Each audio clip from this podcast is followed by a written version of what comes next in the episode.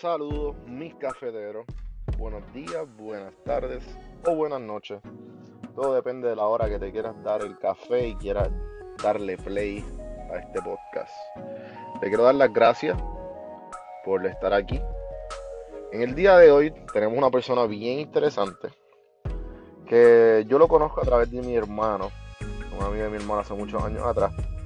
Y siempre de alguna manera u otra sabía, lo, lo tenía en las redes sociales y sabía que estaba haciendo muchas cosas. Nunca nos hemos sentado a hablar. Lo que esta conversación va a ser totalmente genuina. Él es dueño de HP Tavern en, ahí en la placita. El almacén, el, el, el speakeasy que está en la parte de atrás.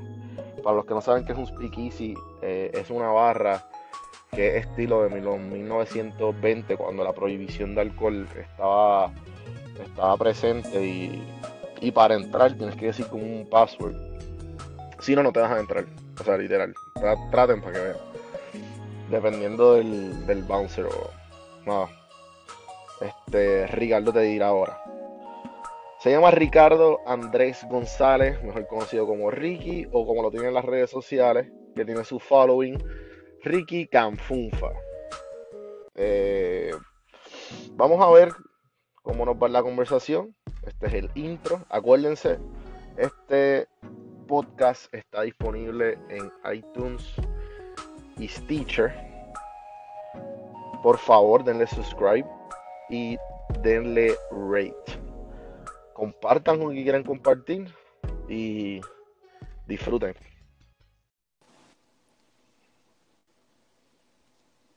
Ricardo. Sí, ¿cómo estás? Ay, vamos en Todo bien, vivo. todo bien. Aquí estamos, aquí estamos. Qué bueno, qué bueno que sacaste este tiempo para café, con un café en la mano. Espero que tengas un café en, en honor al podcast. Lo tengo, lo tengo. Pues, hermano, eh, nada, más bien, no sé si, si te pude más o menos decir de qué trata el podcast, pero el título lo dice, son estos temas que me llaman la atención y personas, entrevistas a personas interesantes que te- no te conozco directamente, pero sabes, tenemos a mi hermano en común, Eso es así, eso es así. y te tengo en las redes sociales hace unos años atrás y veo que estás hustling bien cabrón de alguna manera. Así que me llamaste la atención, mano. Y, y estoy empezando y estabas en mi lista de entrevistadores, así que bienvenido oficialmente. Bueno, pues gracias por la invitación, se agradece. Claro, claro. Este, para empezar aquí más o menos, ¿quién, quién es Ricardo? Hermano, Ricardo es una persona de 29 años que, que desde, ponle, de, una persona que le gusta, ha sido un proceso, es di- eh, tengo varias etapas. Ok. So, Pero- Ricardo ahora mismo, o ¿cómo quieres que te explique? ¿Ricardo ahora mismo? o ¿Ricardo cuando era más joven? ¿O cómo llegué a...? Como, como- vamos a empezar desde el Mm. principio. Con, ¿Cómo llegaste a, a ser el Ricardo ahora de 29 años? de ahora? Pues hermano, Sí. este, empezó todo, yo empecé en la, en Guaynabo, en la Academia Borlellana, Ok. la Academia Borlellana allí en la Alejandrino, este, y entonces, nada, ahí empecé, estuve desde prekinder hasta, grado 12, Ujú. una escuela, una escuela bien diferente, bien diferente a lo que usualmente pues yo soy hoy en día, que, que pues, pues una escuela cristiana, evangélica. Este, pero de ahí yo saqué muchas cosas que me han ayudado el día de hoy. Pero como quieras, es bien diferente, es como estar en una burbuja y cuando te gradúas, tú sales a este mundo que no es como te lo pintaban en la escuela. Y pues sales prácticamente a descubrir un mundo nuevo a los 18 años, cuando mucha gente lo descubre mucho antes, poco a poco, pues, pues uno sale de cantazo y se encuentra con que este mundo no es como te lo pintaban. Este, y pues por ahí empezó todo. Estuve en la escuela, en la Academia Borlellana, desde de prekinder hasta grado 12, después salí So- para la UPR de Bayamón. Fuiste directamente a Bayamón. ¿Y por dónde Fui- entraste? entré por, em, em, quería, yo quería entrar por contabilidad, pero entré por finanzas y terminé en mercadeo. Háblame, de ese proceso. Pues hermano, yo no sabía, yo no sabía que yo, como te digo, yo estaba en una burbuja, yo, a mí solo me habían hablado de... ¿A qué, te refieres? Exacto, exacto. Sí, no, yo estoy en una escuela católica también. Sí. Era... Eh, era todo, el enfoque era, era un English speaking school, o sea, era bilingüe, pero te hablaban, era todo en inglés menos la clase de español. Entonces, Sí, que yo cogí ética hasta cuarto año, ¿verdad? Sí, sí, sí, eso era la clase de religión, Biblia, le llamaban Bible class. Sí, sí. Que... Este, mano, entonces pues yo cogí y, salgo de esa burbuja, eh, salgo a lo que es la vida normal, pero no sabía, no sabía que, que quería estudiar, yo no, no sabía, yo vine a, de verdad a querer empezar a estudiar, a saber qué quería estudiar cuando cogí mi, una clase de contabilidad básica en grado 12. Ah, ok, Ahí fue que me vino algo a la mente, un interés de algo que yo podía ejercer como profesión. Antes de eso yo no, no había llegado a nada, no, no, no tenía nada en mi cabeza en ese momento. Pues, pero entonces lo que, lo que te, lo que te entró en la cabeza en cuanto a una idea de qué, de qué camino tomar y como quien dice que explotó la burbuja fue la clase de contabilidad. sí, ahí, ahí fue, ahí fue, bueno, obviamente, pues, este, ya cuando, sí, eso fue lo primero, ese fue el primer paso, porque yo no sabía nada, yo solo pensaba en la iglesia y toda la cosa, no sabía nada, y de momento cojo esta clase que me abre como el, me abre el pensamiento a algo que yo quisiera hacer después que yo me gradúe, que no había pensado en nada de eso hasta ese momento. Ok, ok. esa es la primera vez que yo digo, ok, esto me interesa, para cuando me vaya de esta escuela, esto es lo que me interesa hacer. Y, por, y eso fue el primer paso. Después el segundo paso fue que salgo de la, me gradúo de la escuela, y empiezo por fin, por primera vez, a darme mi salida, este, ya como mayor de edad, 18 años. Este, y ahí pues empiezo a ver más cosas. Y eso fue todo en el verano de camino a la UPR de Bayamón. Ok, so que en, Bayamón, como quien dice, eh, empezó a nacer Ricardo o Ricky. Eso así, o sea, ya, ya, yo era Ricardo Andrés y de momento me, me convertí en Ricky, el, el, el más mundano, no es Ricardo Andrés, el, el, el, nene de la Llana. Claro, claro. Sí. Y entonces, te, entonces después de terminaste terminaste, terminaste todo en Bayamón, me dijiste que empezaste en contabilidad y te mudaste a mercadeo. Pues mira, yo empecé, sí, yo empecé en contabilidad. Te cambiaste, una, ¿Te cambiaste una vez o no? No, no, perdona, perdona, me entré en finanzas, quería contabilidad, pero entré en finanzas y cuando cogí mi primera clase de contabilidad, o creo que fue la segunda, cogí mi segunda clase de contabilidad en la, en OPR de Bayamón, como que me doy cuenta que no me gustaba como yo pensaba. ¿Cómo así? Pues no, no era mi pasión como yo quizás pensé cuando me iba a graduar de la escuela, que fue como que, ah, me encanta la contabilidad.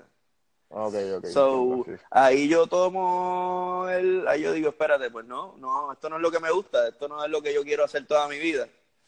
y, y, pues me quito de, la idea de, de, pues seguir de finanzas a contabilidad, entrar a contabilidad. Entonces ahí, pues entonces me quedo en finanzas, pero cogiendo clases de mercadeo.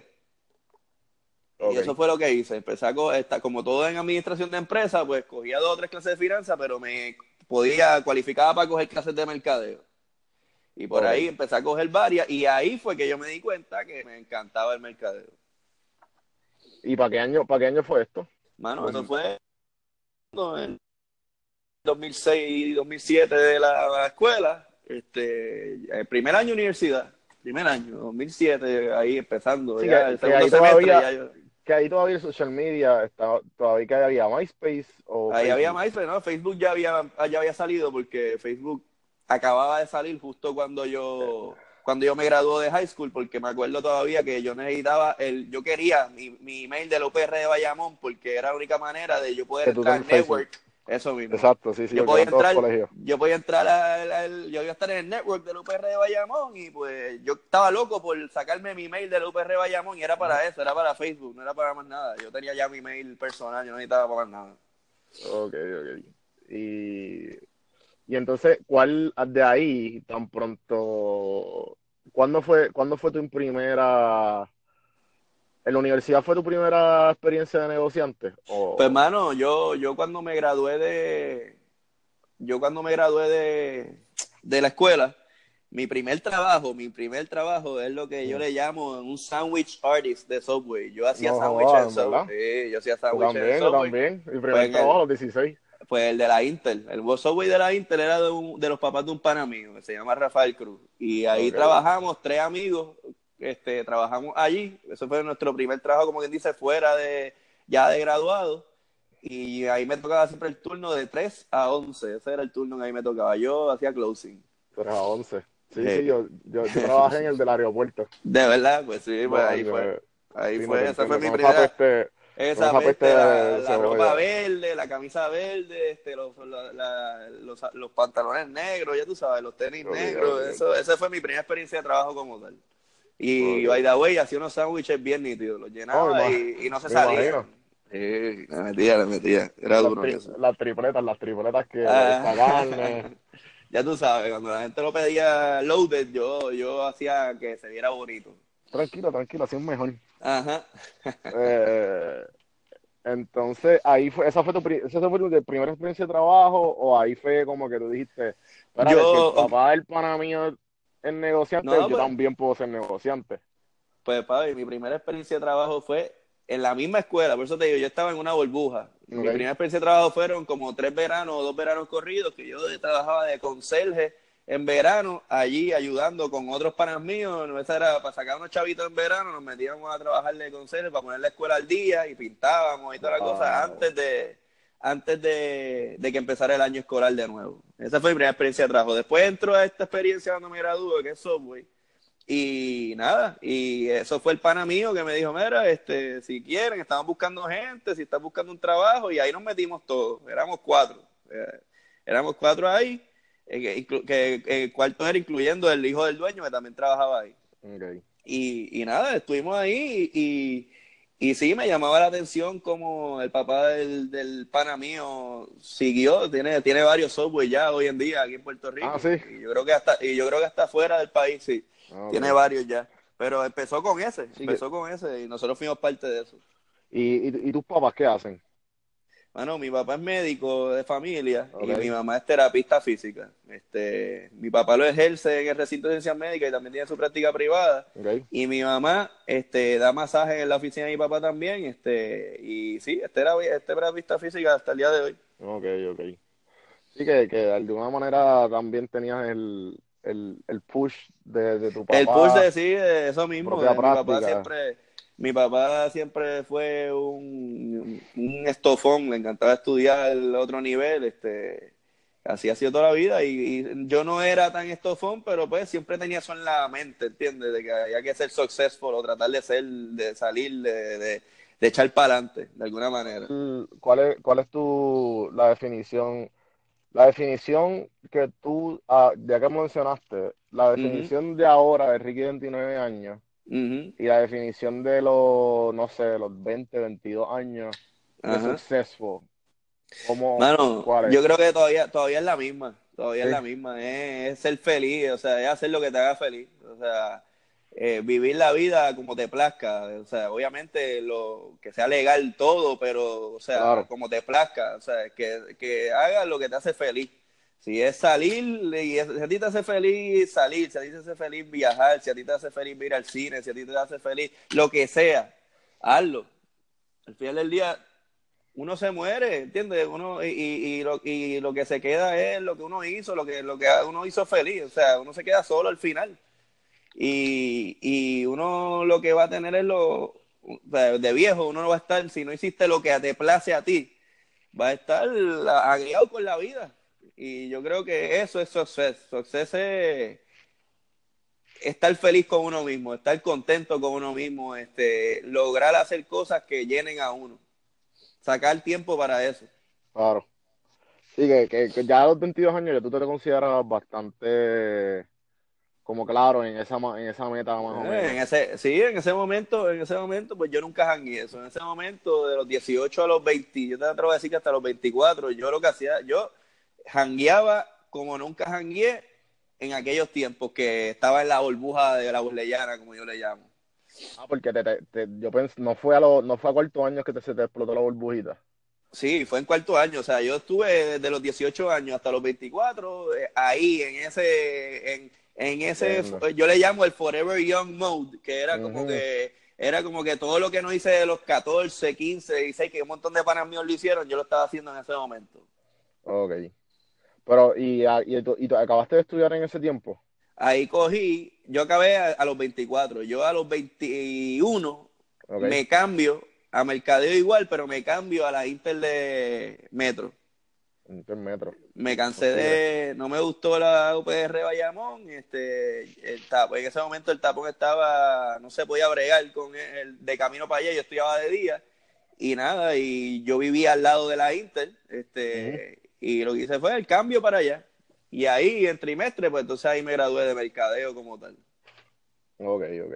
Sí, que en trimestre también uno lo hace mucho más rápido. Ahí avanza un poco, sí, pero como quiera, mi bachillerato fue largo, o sea, fue desde el 2000, te voy a decir ahora, yo desde el 2007 hasta el 2013, o sea, fue largo, porque yo disfruté la vida. Sí, yo dije, pues, yo disfruté la vida y, aprendí mucho en el camino.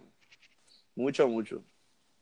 Entonces, me estabas contando de que de que tenías el trabajo de los veranos y ah, de conserje, después fuiste a Subway. Eso así. Y, y después de Subway, ¿qué, ¿qué pasó? Nada, mano, pues yo, como te expliqué ahorita, jangueaba mucho. Yo jangueaba mucho todos los días. Me levantaba con hangover, pero pero iba otra vez para la calle, pues, tú es que a esa edad, 18 años, 19 El Forever Young Mode. Ah, ya tú sabes, no te, no te apesaba la vida, no es como ahora que uno tiene un día de jangueo duro y está una semana y no puede bregar con tu vida, pues eso no me pasaba antes. Y pues, y pues en la calle conocí a varias personas, entonces una de las personas que conocí, este, perdón, este, yo, eso vino después, yo estoy, yo jangueaba mucho, entonces mi mejor amiga un día me dice, mira, este, en vez de janguear y gastar chavo, pues yo creo que tú, yo conozco a alguien que te puede poner a janguear y hacer chavo. ¿Qué? Y yo, y yo, ¿qué es esto? No entiendo nada, pero explícame. Entonces me explicó, me explicó de una manera de, ser promotor. Yo entraba gratis a los paris, ella me dijo, tú puedes entrar gratis a los paris, puedes promocionar y si llevas gente, pues te gana chavo. Y yo, ah, pues perfecto, pues presentame a esa persona. Y pues me la presentó. Y ahí fue mi primera experiencia de trabajo fuera de, de lo que era software y era más con algo que a mí me gusta, que era, ya yo estaba empezando a estudiar mercadeo y esto de los paris y los eventos tiene que ver mucho con el mercadeo. al final del día tú tienes que saber vendérselo a la persona para que la persona diga, ah, sí, voy para allá. Claro. Y pues, pues ahí fue mi primera experiencia. Me presentó a alguien que se llama Pablo Alemán y que en ese momento trabajaba para Empire Entertainment, que era la compañía que hacía eventos de Cursite en aquel tiempo. ¿Ahí conociste a mi hermano? Yo conocí a tu hermano un poquito después de eso. Tu hermano trabajaba con, en ese momento Atomic, que eran los que hacían los paris de medalla. Este, y, ahí fue que yo lo conocí. Pero fue así mismo, fue en la calle también. O sea, mucha gente que yo conocí fue jangueando. Mucha gente que conozco hoy en día que son mis amigos, eh, los conocí jangueando. Sí, sí. Entonces, ¿y cuál fue tu, y cuál fue tu primer evento? ¿Cuál fue tu primer evento, si te acuerdas? Mano, el primer party que a mí me pusieron, que me entregaron unos flyers y yo tuve que ponerla porque en ese ¿Cuál era, ¿cuál era, ¿Cuál es el modo operandi desde que, desde que te decían, dale, tú eres el promotor, ¿qué, ¿qué, vamos a hacer? Nada, este, yo empecé, eh, ahí me daban, esa persona que te dije, que fue Pablo, me entregó unos flyers, entre unos flyers, y ese flyer yo tenía que ponerle un código, que era mi código, y las personas eh, que entraran con ese flyer al party, ahí me pagaban un dólar por cada persona que yo entraba al party con mi flyer y mi código. Okay. En momento, este, pues yo qué hacía, pues iba por toda la universidad, repartía flyers, iba por ahí, los repartía. A mis amistades que se decía, entra con esto, que con esto yo me hago unos chavos, por favor, ya tú sabes. Buscando la manera de hacerme unos chavitos. Y de momento, el, el primer party que me acuerdo que promocioné fue un party en Moorings, que es frente a un negocio que es donde ahora va a ser Hard Rock Café en Condado. Ok. Este, me acuerdo, era un party de Halloween de, en Moorings. Y ese fue el primer party que yo promocioné. Y nada, y, así fue. De momento yo llegaba, pasaban tres, dando dos o tres pares y de momento ahí me entregaban un cheque de 80 dólares, de 100 dólares. Y yo, Dios, pero ¿qué es esto? Y era que había, que había funcionado mis rutas de flyer o la gente que yo le había entregado los flyers ya habían entrado con mi nombre o mi, o perdón, mi código a los eventos. Y ahí pues le fui cogiendo más cariño todavía, pues imagínate, estaba jangueando y haciéndome unos chavos por el lado. Exacto. Y, también entrabas gratis. Entraba gratis, tenía, tú sabes, lo que le llaman hoy en día la película. Era, ahí fue, ahí fue que me fui enamorando de lo que fue el nightlife como tal.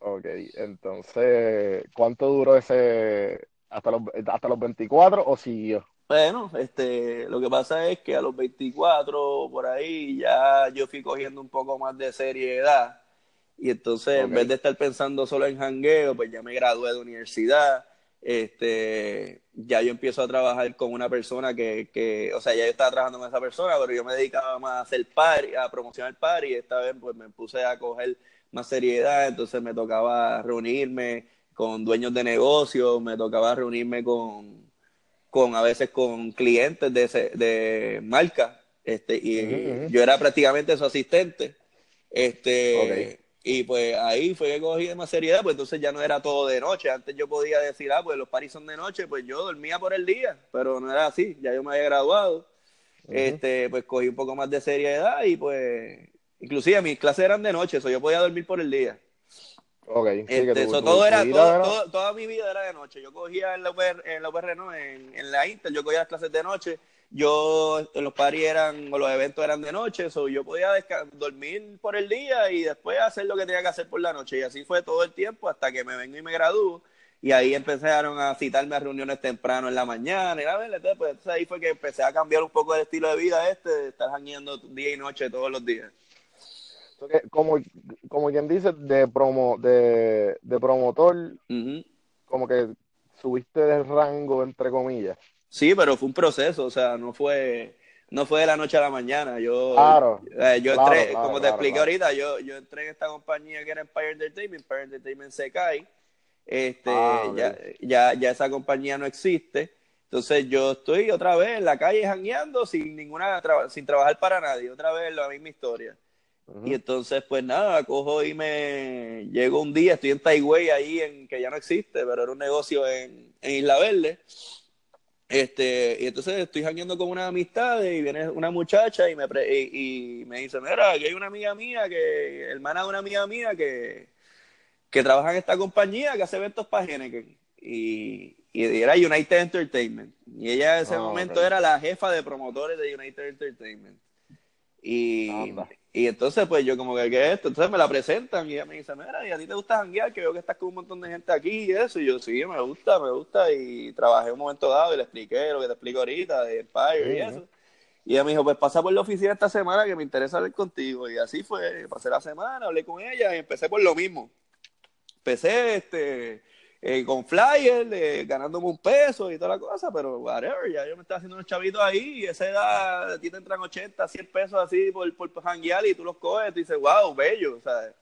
Exacto, este, Y nada, y ahí empecé otra vez en eso, y ahí pues ahí seguimos viendo gente, seguía llevando gente a los eventos, a los parties, qué sé yo, y, y ahí es que el dueño de la compañía me quiere conocer.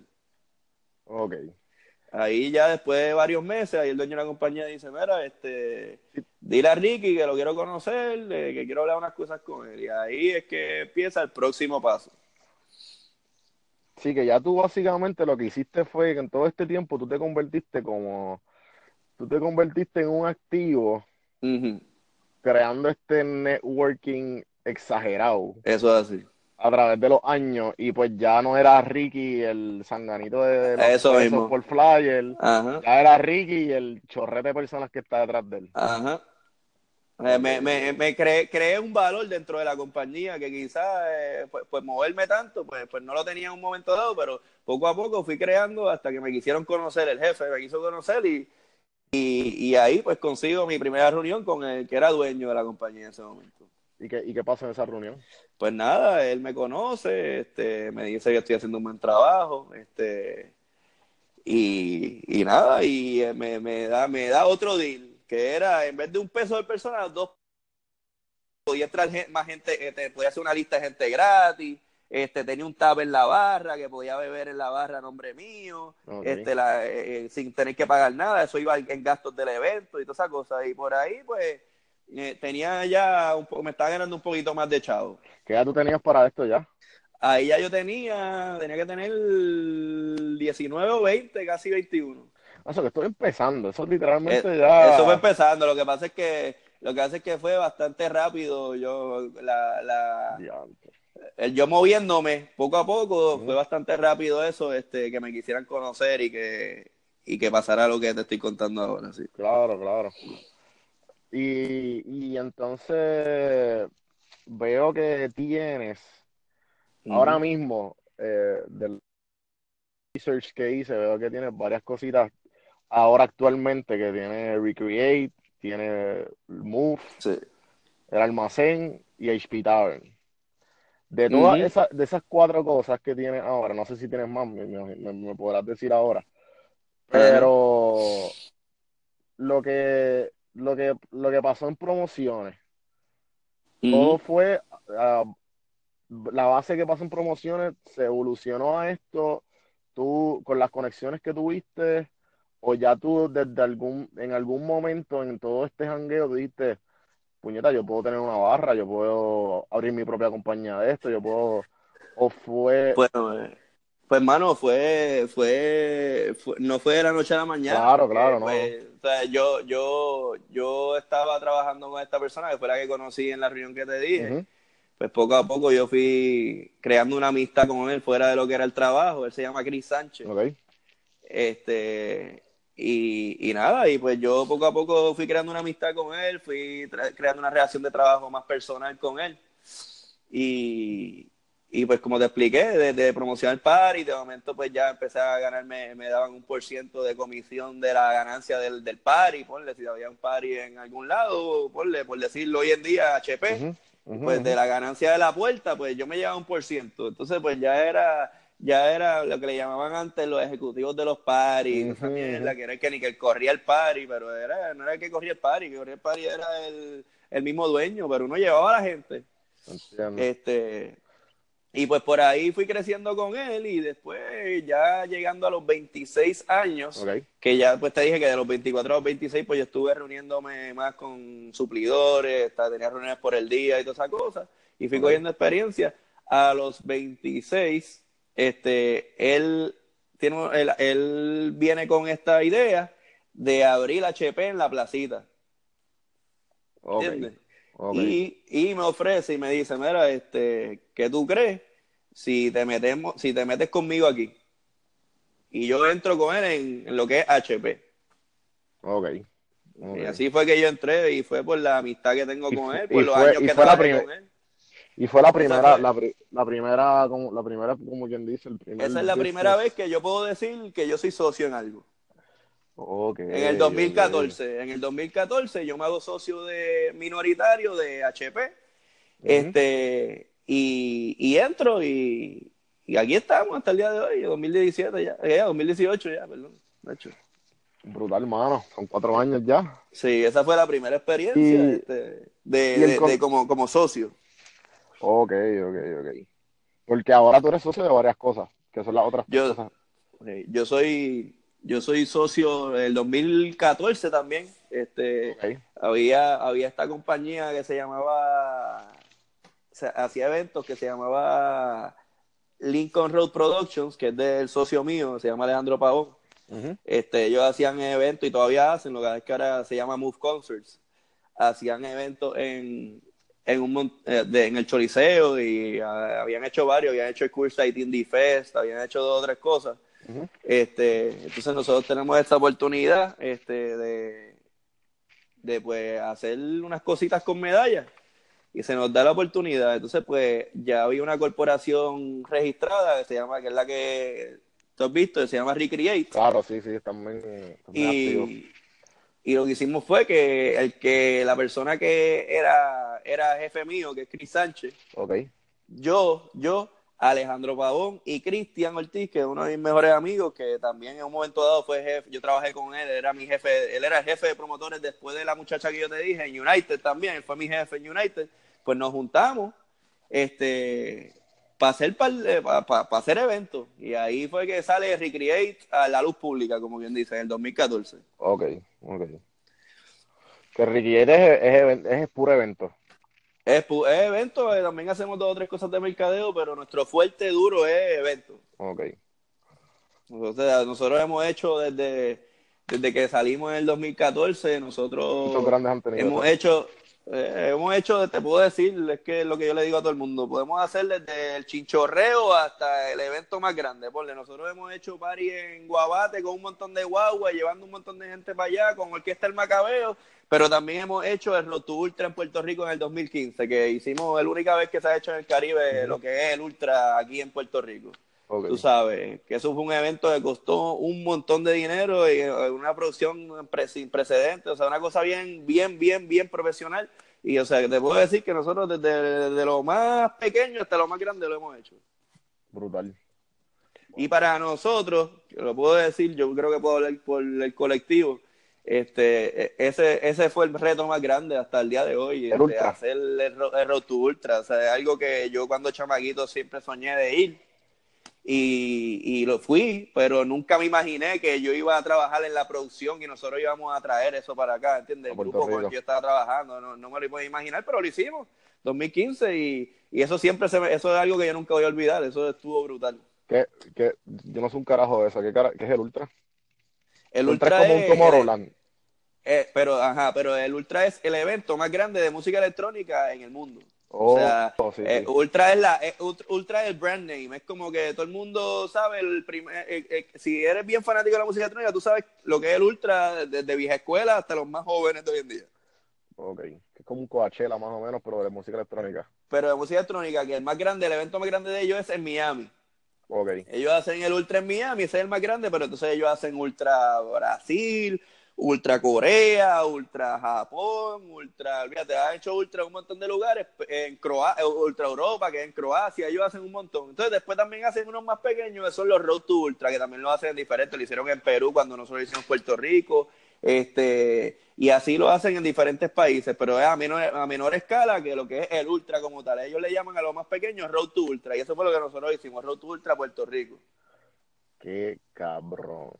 Sí, sí, eso estuvo nítido. Ok, qué hijo de puta, mano. Este, entonces, me, de todos, y entonces Move es parte de Recreate. Move es de mi socio, Alejandro Pavón. Entonces a mí me usan mucho en Move para. Pues me dicen, mira, ¿qué tú crees de este artista? Y yo le usualmente doy un feedback este, acertado. ¿Entiendes? Eso es algo que, que yo he aprendido. eh, eh, yo sé más o menos. Y me preguntan, mira, ¿y cuántas taquillas tú crees que se va a vender? Y yo te digo un número que está ahí, ¡pam! On point. O te digo, esto no va a llenar, o esto llena, o lo otro. Y me usan mucho para eso. Es más como me consultan, mira, ¿qué tú crees de esto? Sí, que ya la, la experiencia, la, o sea, la experiencia te ha, te ha puesto donde tú estás y la- el conocimiento que tienes.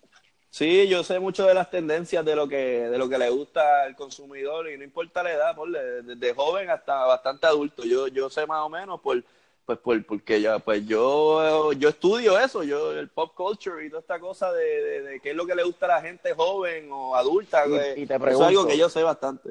Y te pregunto, este, eso, ah, um, en comparación de lo que tú aprendiste de que empezaste a janguear versus lo que aprendiste en, en el bachillerato de, de mercadeo, eso de estudiar las tendencias y el pop culture y todo esto, como que te ayudó, ¿tú piensas que la universidad te ayudó en, en algo a llegar a las conclusiones que tú tienes hoy día o más la, como quien dice, la, la experiencia de la calle o No, yo no te poquito voy de, a- de ambas?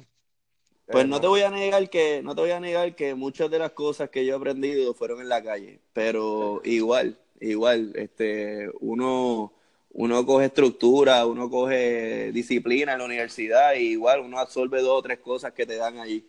claro, Pero en este, en este negocio, y es lo que más lo que es evento, más lo que es todo este tipo de cosas que yo hago, es más, es más maña, es más la calle, es más lo que tú has aprendido en el camino y a quien tú conoces también, a, a quien has conocido en el camino, no es, es menos, es más street smarts que lo que te- que lo que aprendes en la escuela, en la universidad. claro, Pero claro. igual, igual, o sea, van de la, coges, coges, coges, te ayuda, te ayuda la universidad, te ayuda igual. No, no, claro, te, te da, te da una base para, para llegar a donde estás. Eso es así.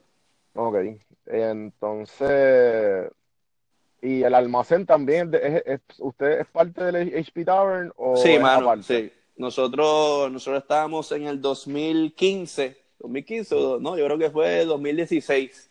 Sí, pues yo estaba en, oh, perdón, sí, yo estaba en el Bar Night Club Convention con mis socios de HP y eso en Las Vegas. Pues fuimos para ver cosas, ideas, tú sabes, estábamos viendo y había una conferencia también en Las Vegas de pizza, de, de pizzería. Y pues nada, estábamos allí. Eh, y fuimos un grupo de puertorriqueños, pero yo estaba con los partners de HP y nada, y ahí un día nos, estábamos dando dos o tres palos. Y entonces nosotros vi, estamos hablando, obviamente, entonces de la nada, como que nos viene la idea esta, de ver, nosotros tenemos un espacio ahí abajo que no estamos usando, que en verdad se podría hacer algo nítido. Y de momento, hablando y hablando y hablando, decidimos como que vamos a hacer algo ahí abajo. Y mano, a la, qué sé yo, llegamos a Puerto Rico y como te lo juro, como al mes ya estábamos construyendo y ya teníamos la idea de lo que queríamos hacer y todo. Y, y fue así, fue la idea fue hacer un speakeasy en la placita, que es un lugar donde mucha gente janguea, pues, pues, pues hacer un lugar con password, coctelería, que sea un escape del revolú que es los viernes, por que es el día que más llena la placita, que siempre está bien lleno, que la gente se queja del calor, pero nosotros hicimos un escape, un escape de de, de, la realidad de la placita de Santurce. La gente, a mí me encanta, a mí me encanta pararme cerca de la puerta porque de la entrada del almacén, porque muchas veces la gente entra por HP que, y revolú de gente cuando está bien lleno y toda la cosa, y cuando llega y abre la puerta, siempre, o ponle que el 90% de las veces la gente hace como, wow, y esto no me lo esperaba, no se esperan que van a entrar a un lugar que es tan bonito que es tan diferente a todos los otros negocios que están en esta calle donde se encuentra HP, en la calle Canals. Claro, claro, sí, sí.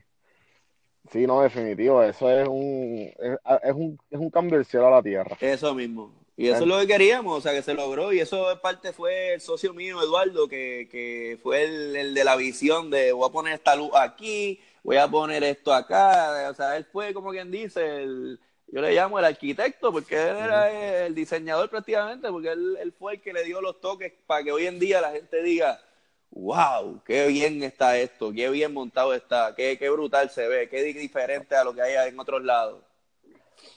Ok, y eso, eso es una cosa que te iba a preguntar, que cómo, cómo, cómo salió la idea del almacén, que me dijiste ya, y cómo salió la idea de, de HP Tavern.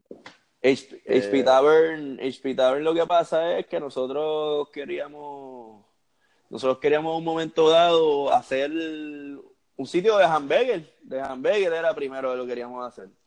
Este, habíamos visto, ya habíamos visto que pues nosotros ya lo que hacíamos era llenarle negocios a gente y toda la cosa y fue como que, pero ven acá, vamos a ver si podemos hacerlo para nosotros mismos, en vez de hacerle echado un dueño, pues vamos a hacerlo nosotros. Claro. Y esa fue la primera idea la idea iba a ser en. La idea iba a ser ahí en la calle de la Cuevita, donde hoy en día está Bamboo Burger, este, en Guaynabo, pero eso rápido se cayó.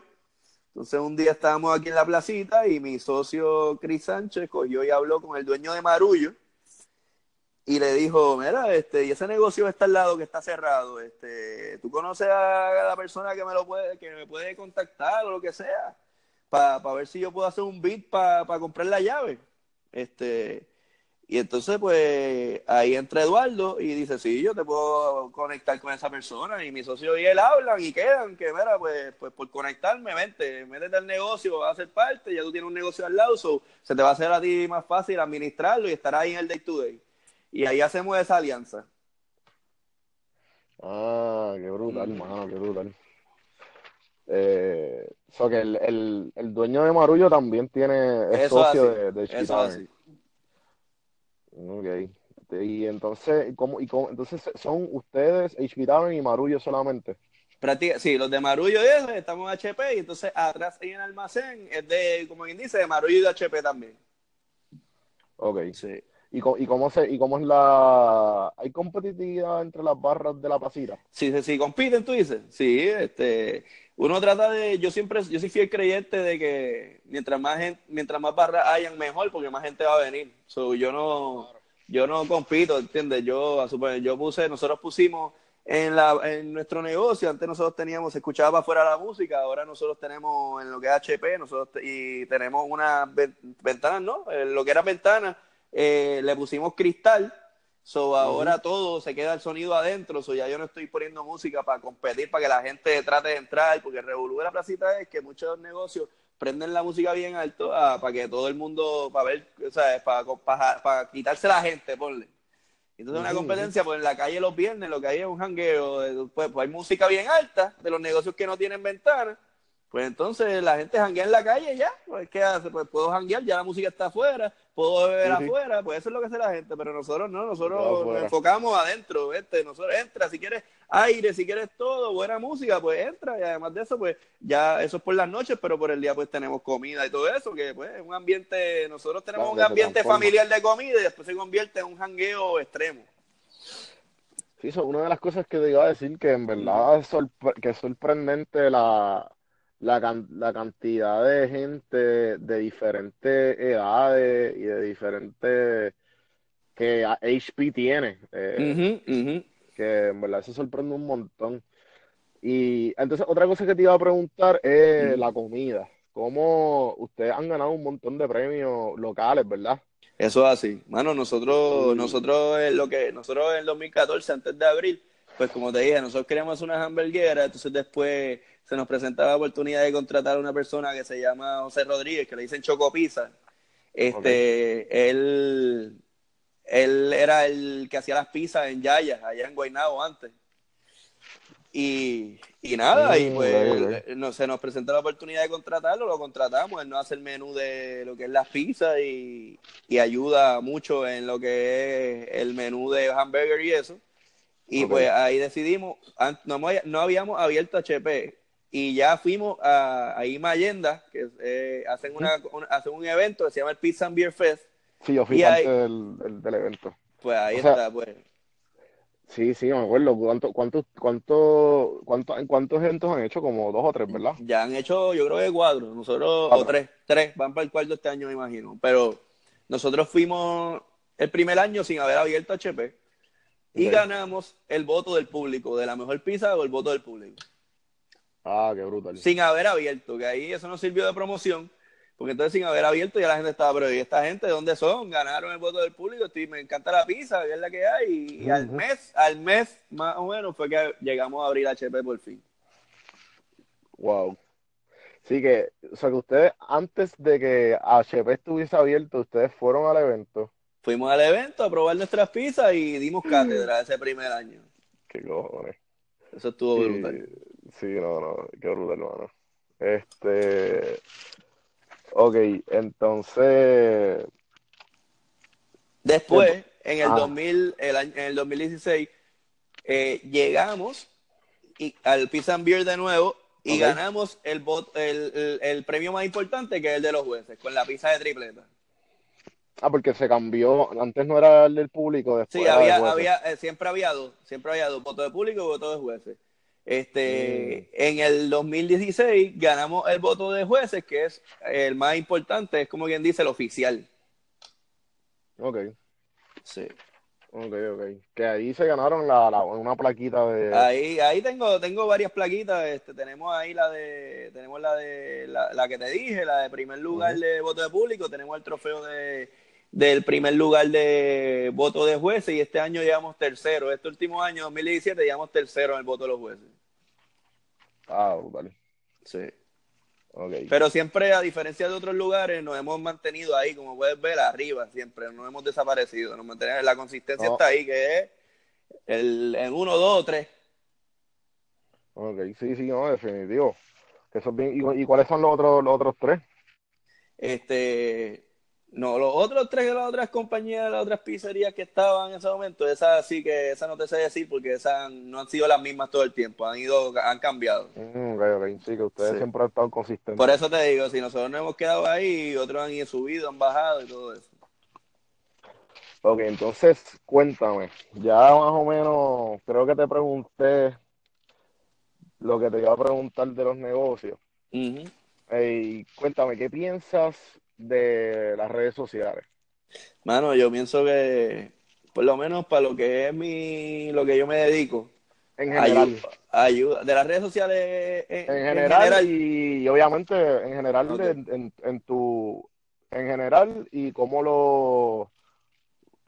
yo pienso, yo pienso que las redes sociales las redes sociales en parte a mí me yo la yo yo puedo decir que pues soy fiel creyente que las redes sociales es un super tool para todo en esta vida hoy en día para todo yo me mudé solo hace casi un año ya y, y yo y yo prácticamente todas las recetas que cogía las cogía de YouTube ponle ah verdad yo eh, ah, quiero hacer esto, ah, pues voy para YouTube, y pan, y me salía brutal. Y yo, wow, esto está brutal. Este, igual Facebook, Facebook se ha convertido en, ahí tú puedes hacer todo, hasta vender cosas hoy en día de, para clasificar online. O sea, tienes una, tienes un tab para vender cosas. Este, tiene, tiene eh, unos medios para anunciarte, para crecer tu negocio. Y es algo que se convirtió que yo empecé como que quería mi pas, mi email de la universidad para poder hablar con gente y darle poca gente o hablar porquería o hablar todo el día con gente. Y, y, ahí mismo hablar con la gente para dónde vamos a janguear y eso se convirtió en, una, un monstruo, una cosa bien loca. Este, todo se puede hacer desde ahí. Todo. ¿Y cómo, la, cómo la usaste a tu favor? Pues, mano, en Facebook yo al principio lo usé a mi favor. Ahí fue que yo creé mi, mi, mi following, como quien dice. Facebook estaba en ese momento no es como ahora que por un Facebook group nadie le hace caso. Antes de un Facebook group todo el mundo estaba ahí pendiente, activado. Y ahí no habían esta, estas cosas que ahora Facebook te pone, que es que si no pagas no sale en el home. Antes todo salía en el home, sin problema, porque Facebook en ese momento no estaba pendiente o, o, sabían lo que estaban haciendo. Estaban creando que la gente se metiera a Facebook porque pues podía hablar con todo el mundo y lo que estaban haciendo era creando este grupo para después poder lanzar lo que era el negocio como tal. Sí, sí. Este, pero en ese momento Facebook era bien interactivo. Tú podías crear un grupo de, de, cualquier, de un chiste y la gente se metía y estaban ahí todo el día escribiendo y vacilando. Y era una manera de, de, de, pues, de uno pasarla bien desde la computadora de su casa como si estuvieras con los panas al lado tuyo. Sí, sí, ahora se ha convertido en como una burbuja ahora. Sí, sí, y es más de negocio. Facebook se ha convertido más en un negocio que todo. que, no si, me no quejo. si no paga, no sale. Si no paga, no sale. Eh, yo no me quejo. O sea, nosotros tenemos en, en, aquí en HP casi 60 mil followers en Facebook y como quiera hay que meterle chavo para que la. Para que la, hay que meterle chavo. Para ¿Y, tú lo, ¿Y tú lo administras? ¿Tú lo administras? Sí, la, administro yo, sí. Brutal. Brutal. Eh, veo que, no, y este la cuestión es que eh, Facebook, mientras más, mientras tú vas, como que ha creado este algoritmo que mientras más tú vas reaccionando con, las personas, como que más te sale en el feed. Claro, eso, así. eso es, es como todo, es como cuando le das search a un producto y después te salen anuncios de todo ese producto en la cara ahí. en el home. Está cabrón, eso está cabrón. Ahora, todo es... Ahora es así todo. Está brutal.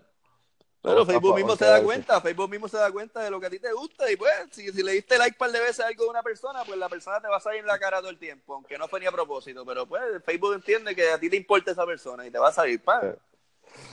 Me, me da gracia, loco, porque es que yo tengo, o sea, yo tengo, yo tengo como que en mi Facebook los posts tuyos siempre salen. Ok. yo tengo otro pana que, que te tiene también, no sé si sabes quién es, el Ajá, sí, sí, sí, pues es, es panita mía, él y yo estudiamos juntos. Y pues él y yo siempre decimos que tus tu, tu, posts siempre están on point. pues cabrón, de cinco posts que tú pones, cuatro nos morimos de la pavera. Y cuatro siempre les damos share. Es que yo pongo, yo pongo cosas que yo veo y que pienso a veces, y, y, ah. son, a veces son cosas, y mira, ¿y por qué lo hago? Pues porque son cosas que pues yo sé que mucha gente piensa pero no dice. Ajá. Esa es una y otra y, y, a veces otras cosas yo las pongo porque yo sé que van a generar reacciones y es la manera de y esto supongo que uno no lo diga pero yo lo digo porque a mí no me importa es, la manera de uno mantenerse relevante en las redes sociales claro, yo yo yo yo vivo de esto yo vivo de anunciar mi evento yo vivo de anunciar mi mi, mi cosas en los restaurantes y en las barras mías este, y qué mejor manera de, de mantenerte relevante que poniendo cosas que tú sabes que van a generar reacciones de la gente y, y vas a estar pendiente de lo que tú pones. No, tú tienes las redes sociales bien manga. Entonces, bien manga. Eh, que, tú puedes poner el peo y tienes sobre 150 likes. Es más ridículo. No, no, pero eh, no, me encantan tus posts. Y te pregunto, una, bien sincero, ¿por qué carajo tú no eres un influencer? Mano, pues fíjate, yo ¿Lo no has soy... pensado? ¿Lo has pensado? lo- en un momento lo pensé, pero es que no sé, no me... Como que quizás yo soy outgoing y toda la cosa, pero no, no me veo como grabándome ni nada de esas cosas así. eh, no sé. Pero tú puedes ser no- un tipo, puedes ser un tipo más acetaminofén o algo así. Ese es el duro, es que ese, e- ese es uno de mis héroes. Ese es Sí, leyenda. Ah, ese tipo yo, yo puedo decir que yo lo amo, de verdad. sí, sí. ese tipo está brutal. Es verdad, que, te, que ah, hablando, hablando de eso, hablando de eso, ¿qué, qué, qué- Ajá. ¿cuáles son tus inspiraciones de, de, de social media? La gente que tú consumes Mano, es él- un montón. él- la gente que tú consumes es un montón. Mano, yo, yo te puedo decir que aquí en Puerto Rico, por de Puerto Rico, él, él para mí es como top, porque ese tipo dice las cosas que, que le sale del forro, pero lo dice escrito bien bonito. Entonces, pues la gente como que, como que él lo duerme con la cosa y de momento les tira pan, les da duro en la cara y diciendo la verdad. Ajá. Y eso para mí es un arte, eso es un arte. O Sí, sea, eso, no, eso no lo puede hacer cualquiera y él lo hace de una manera jocosa. Yo no sé, él para mí es, no, no hay comparación con él. No, ok. Este, ya lo cabrón, llevamos 50 minutos hablando.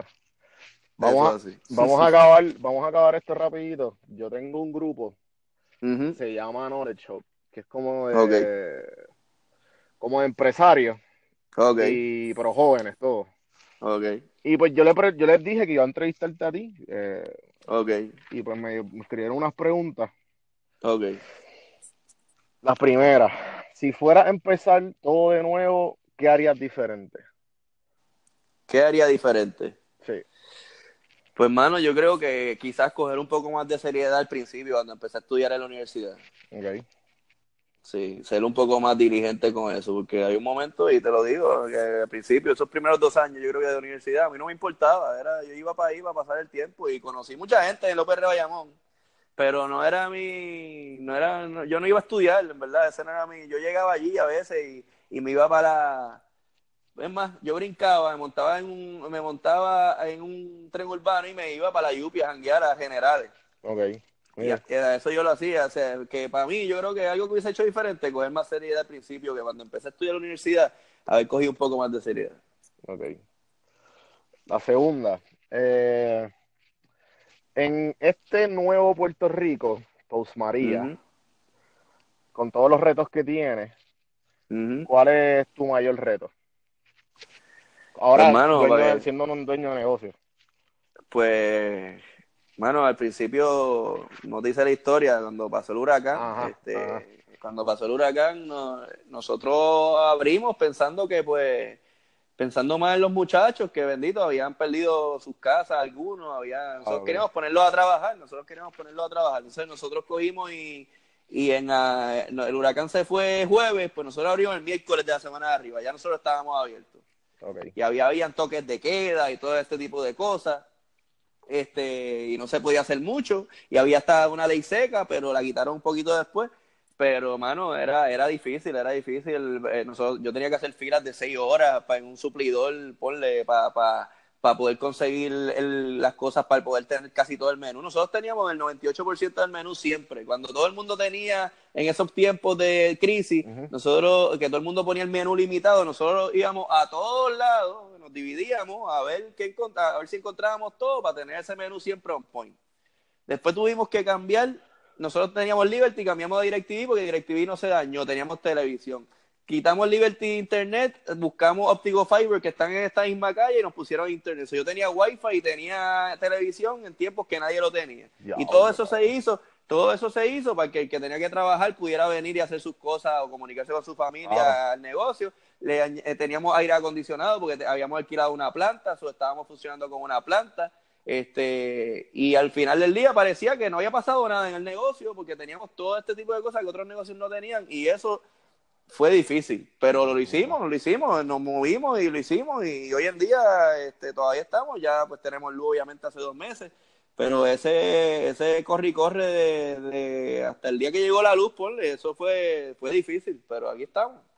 Mira. Y hoy en día, a contestarte, hoy en día, pues eso fue, fueron ganas, fueron ganas, porque cualquier otra persona quizás mi socio y yo quizás decíamos que si fuéramos otros decíamos pues que breguen con lo que hay, este es el menú que hay, esto fue lo que encontramos y eso no era así, nosotros yo iba para para el Supermax o Pecono y hacía una fila de dos horas para entrar y conseguir todo lo que se debía conseguir. Iba para un suplidor que a veces no estaban entregando y iba y hacía una fila de seis horas desde temprano para conseguir los toppings de las pizzas, todo este tipo de cosas. Pero se hizo y la gente respondió bien, la gente llegó y venía y decía, una vez le dijeron a una de las empleadas de las meseras, gracias por, por tener este espacio aquí para nosotros, porque mis hijos se sienten y están fuera de la realidad.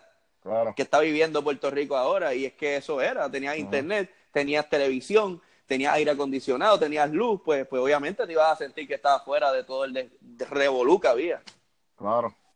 So, la, lo difícil ahora hoy en día, pues ha ido gente, se ha ido gente, pues es mantener, es mantener. Este, yo creo que este el tiempo de huracán nos sirvió de promoción para coger gente que no haya venido y hoy en día todavía están viniendo y ya ellos llegó la luz, o me funcionó de algo, los tratamos bien, comieron bien, la comida les gustó y hoy en día estaban funcionando y estaban a mejor ritmo que antes del huracán con todo y eso, que ya el área metro tiene un montón de lugares ya con luz. Y que más negocios abrieron, porque en aquel momento había muchos negocios cerrados, pero ya han abierto varios, bastante. Este, que no había tanta competencia, porque ahora hay más competencia otra vez, pero creamos este, creamos, creamos un nombre y la gente sigue llegando. Y ahora abrimos siete días a la semana, que antes no lo hacíamos. Nosotros hicimos un cambio después del huracán y nos hemos mantenido ahí y, y lo más difícil va a ser mantenernos a este ritmo que estamos ahora, que es que no cerramos, abrimos todos los días. Sí, que, que básicamente, de alguna manera u otra, o sea, el huracán nos jodió, pero, mano, mira cómo están ahora. Nosotros tratamos de sacarle lo... era, yo tenía dos, dos opciones, teníamos dos opciones. O sentarnos y batripearnos y decir, pues, pues nos jodimos con el huracán, o decir, ¿qué le vamos a sacar a esto? Y eso fue lo que hicimos, o sea, le, tratamos de sacar lo mejor, lo, lo, lo que se le podía sacar bueno huracán, se lo sacamos, por Wow, cabrón. En verdad que fucking props. Un aplauso. Gracias, gracias. Me quito el sombrero. Eh, estoy loco por volver a probar la pizza. desde el Pizza en Beer Fest no la pruebo. ¿Verdad? Y ahora que estoy, estoy por acá, yo fui una de las víctimas del huracán y me tuve que ir. Sí, sí, sí. Eh, lo sé, lo sé. Así que, nada, bueno, en verdad, mil gracias por estar. Gracias a ti, eh, papi voy a hacer todo lo posible por subir esto hoy mismo. Ok. Que, sea café en mano con Don Juan del Campo. Ok. Eh, en, Stitcher y iTunes. Ok. Y pues lo puedes buscar por Facebook, que mayormente es donde comparto todos los episodios. Está bien. Tú cuando, cuando lo vayas a subir me avisa y yo, le, yo me meto ahí. Bueno, pues mil gracias y gracias por tu tiempo, mano. ¿La pasaste bien? Claro, me gustó, me gustó esta dinámica, me gustó la dinámica. Qué cool, mano, qué cool. Pues dale, mano, cuídate. Pues dale, papá. Un abrazo, gracias por todo. Gracias a ti. Bye. Pues ahí lo tienen. La entrevista a Ricardo González, el, uno de los dueños de HP Tavern, de El Almacén. Por favor, si les gustó la entrevista, si les tripió todo lo que él hizo y les es urjo que vayan a HP Tavern y prueben la fucking pizza de tripleta que sabe cabrona. Y vayan a el almacén a darse un buen old fashion que lo hacen bien cabrones.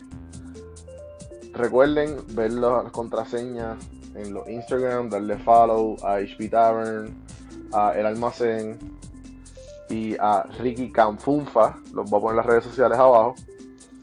espero que hayan disfrutado. No olviden darle subscribe, no olviden darle like share y comenten. Así que los vemos los veo la próxima vez y gracias.